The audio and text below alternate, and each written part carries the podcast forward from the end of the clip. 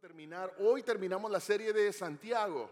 ¿Les ha gustado Santiago? Libro súper práctico, muy fácil de aplicar. Si nunca has leído el libro de Santiago, te, invito a que lo leas. Son cinco capítulos en una sentadita, tomando un cafecito rico, lo lees. Si lo lees en familia, aún mucho mejor.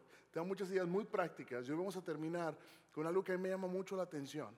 ¿Por qué Santiago terminó de esta manera? Y Santiago empieza eh, termina con la oración y la importancia de la oración. Es importante hablar con el Señor. ¿Cómo hablas con el Señor? De la misma manera que nosotros platicamos. Y quiero comenzar leyendo el versículo, eh, capítulo 5, versículo 13 en adelante, y quiero leer un par de versículos. El versículo 13 dice, ¿alguno de ustedes está pasando por dificultades? Que ore. ¿Alguno está feliz? ¿Alguien feliz? ¿Qué dice? Que cante alabanzas. ¿Qué hicimos hoy? Cantamos alabanzas. Y continúa, ¿alguno está enfermo?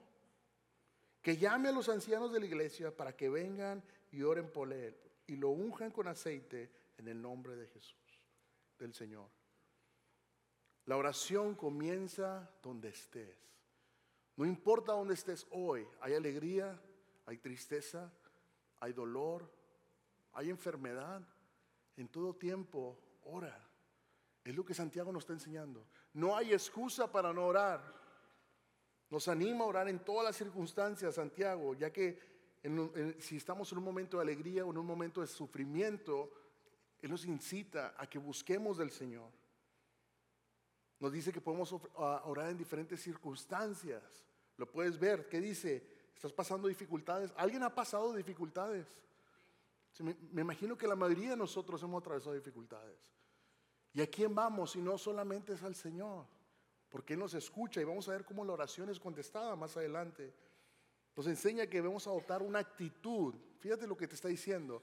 Santiago nos está incitando a ti y a mí que encontremos una actitud, una aptitud también de buscar del Señor, de orar constantemente, no importando dónde estoy, no importando cómo me siento, no importando mi situación a mi alrededor. Yo tengo que buscar del Señor. ¿Es fácil buscar del Señor cuando las cosas están bien?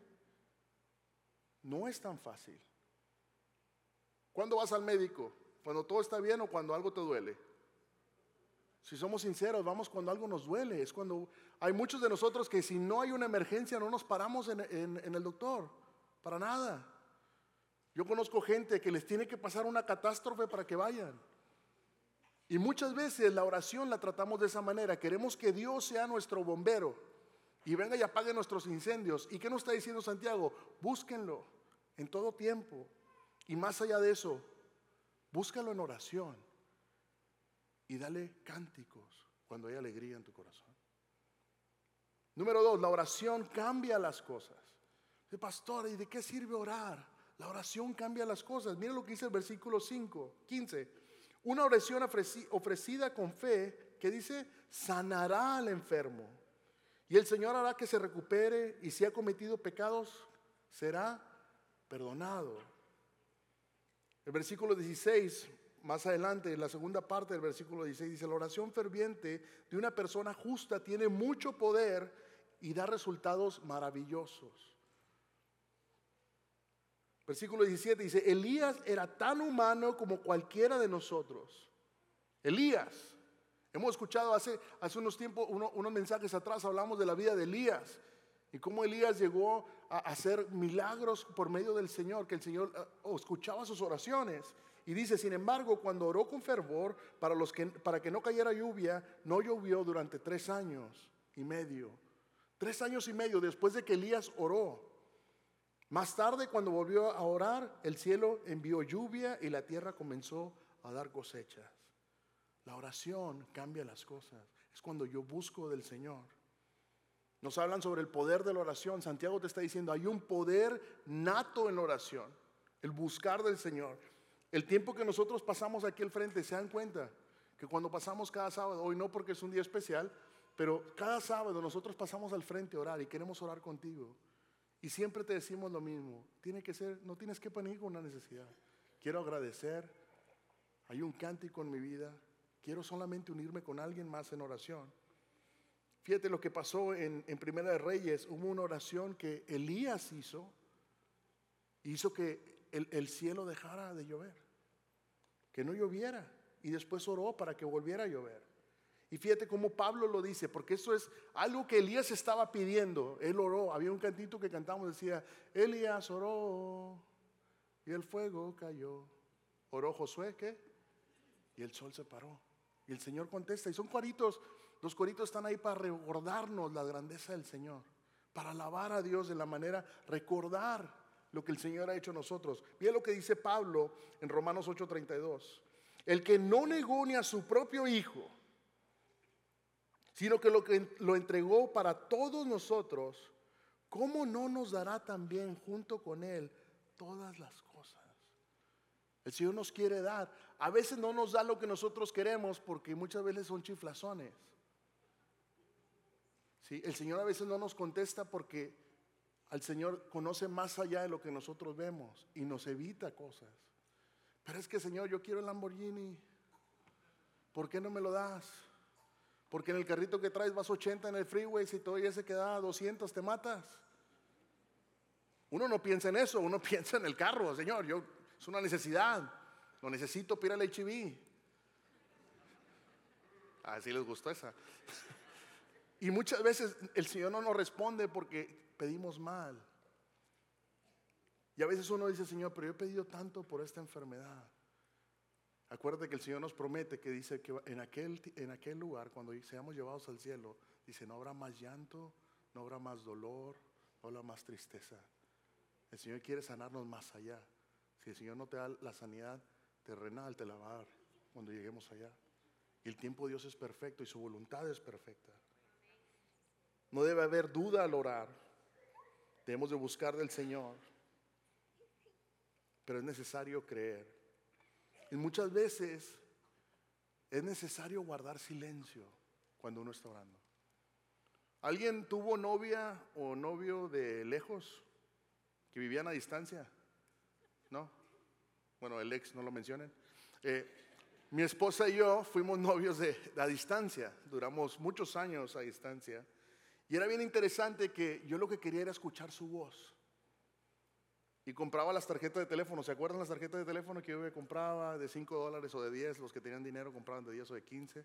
Yo compraba de 5 porque era lo que me alcanzaba. Y le hablaba por teléfono. Y recuerdo que a veces compraba dos tarjetas y se acababa una y rapidito marcaba otra vez. Y muchas veces, este día, muchas veces me quedé dormido en el teléfono. Ya no sabíamos ni de qué hablar y no estaban ahí. Y luego me decía, ¿estás ahí? Sí, sí, aquí estoy. A distancia. Y muchas veces con el Señor, el Señor, estás ahí. Sigues ahí. Yo te busco porque quiero conocerte más.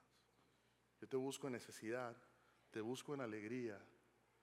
Pero lo que Santiago nos está enseñando es, no dejes de orar. Oremos porque la oración cambia las cosas.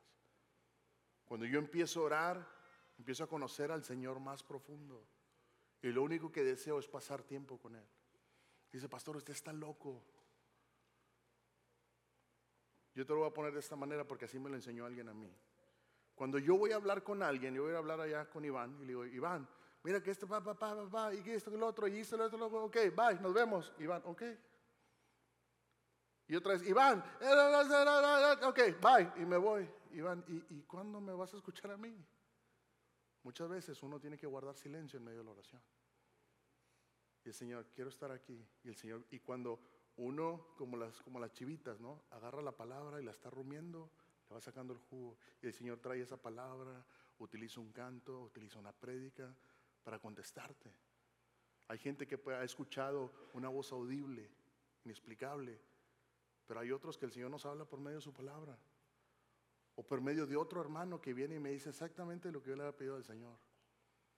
Y no es nada de profecía, es simplemente que el Señor está utilizando a alguien más para hablar a mi corazón.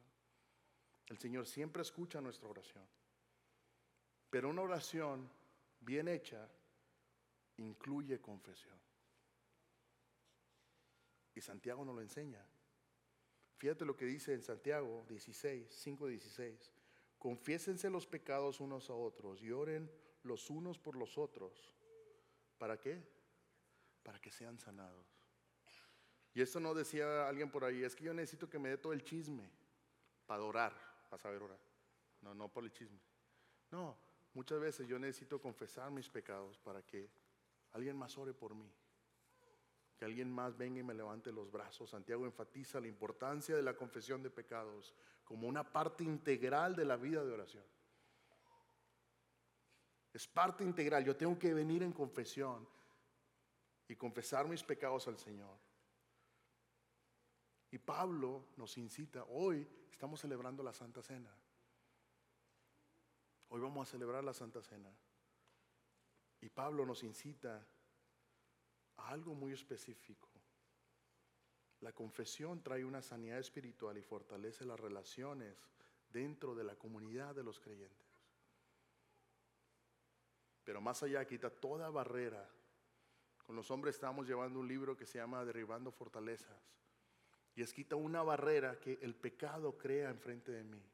Al no confesar el pecado, el pecado hace esto y me, y me ciega de ver claramente a Dios. Cuando yo confieso mi pecado es como que le hago así, quito todas las barreras y entonces me puedo presentar limpio delante del Señor. Mira lo que dice Pablo en 1 Corintios 11:26. Pues cada vez que coman este pan y beban de esta copa anunciarán la muerte del Señor hasta que Él vuelva. Es lo que vamos a hacer hoy, en unos minutos más. Por lo tanto, cualquiera que coma este pan o beba de esta copa del Señor en forma indigna, es culpable de pecar contra el cuerpo y la sangre del Señor. Y aquí es donde quiero llegar cuando Pablo dice esto. Por esta razón, cada uno, eso me incluye a mí, te incluye a ti, incluye a los jóvenes, a todos, cada uno debería examinarse a sí mismo antes de comer el pan y beber de la copa. Pues si alguno come el pan y bebe de la copa sin honrar el cuerpo de Cristo, come y bebe juicio de Dios sobre sí mismo. Pablo te dice, hey, examínate. ¿Cómo me examino? No hay nada mejor que verme a un espejo. O todos ustedes salieron de la casa sin verse al espejo. O me dicen, no, pastor, nosotros somos más tecnología, yo tengo una cámara. Bueno, no saliste de tu casa sin verte en algún lado para ver cómo estabas. Cuando yo voy delante del Señor, digo, Señor, ¿cómo estoy? Examina mi corazón. Yo quiero buscarte en oración, como lo dice Santiago. Quiero orar en todo tiempo. Pero tal vez como no he confesado mi pecado, hay cosas que me están bloqueando de verte claramente. Hay cosas que me impiden verte tal y como tú eres porque no ha aprendido a confesar. Y te dice, examínense cada uno.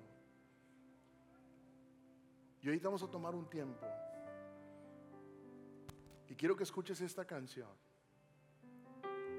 Cuando esté tocando esta canción, la gente va a pasar con los ujieres, van a pasar con los elementos. Y mientras escuchas esta canción y la letra de lo que dice, examina tu corazón y busca al Señor en oración. Vamos a recordar lo que el Señor hizo en la cruz por mí. Recordar que su sangre es la que me limpia. Recordar que Jesús es Dios y que en esa cruz yo encontré salvación. Inclina tu rostro ahí donde estás. Y el Señor, examina mi corazón. Tómate este tiempo para confesar lo que hay que confesar en tu corazón y rendirle todo a Dios. Gracias por participar del servicio a través del Internet. Esperamos que la experiencia de hoy haya alentado y desafiado su mente y corazón. En Champion Forest nos apasiona ayudar a las personas a conocer a Dios, a crecer en su relación con Él y con los demás, mientras todos como cristianos hacemos una diferencia en el mundo. Nos encantaría tener la oportunidad de hablar y orar con usted le invitamos a que ingrese a championforest.org diagonal conectar para que podamos estar en contacto. Y por supuesto, esperamos con ansias el momento de poderles saludar en persona en una de nuestras sedes.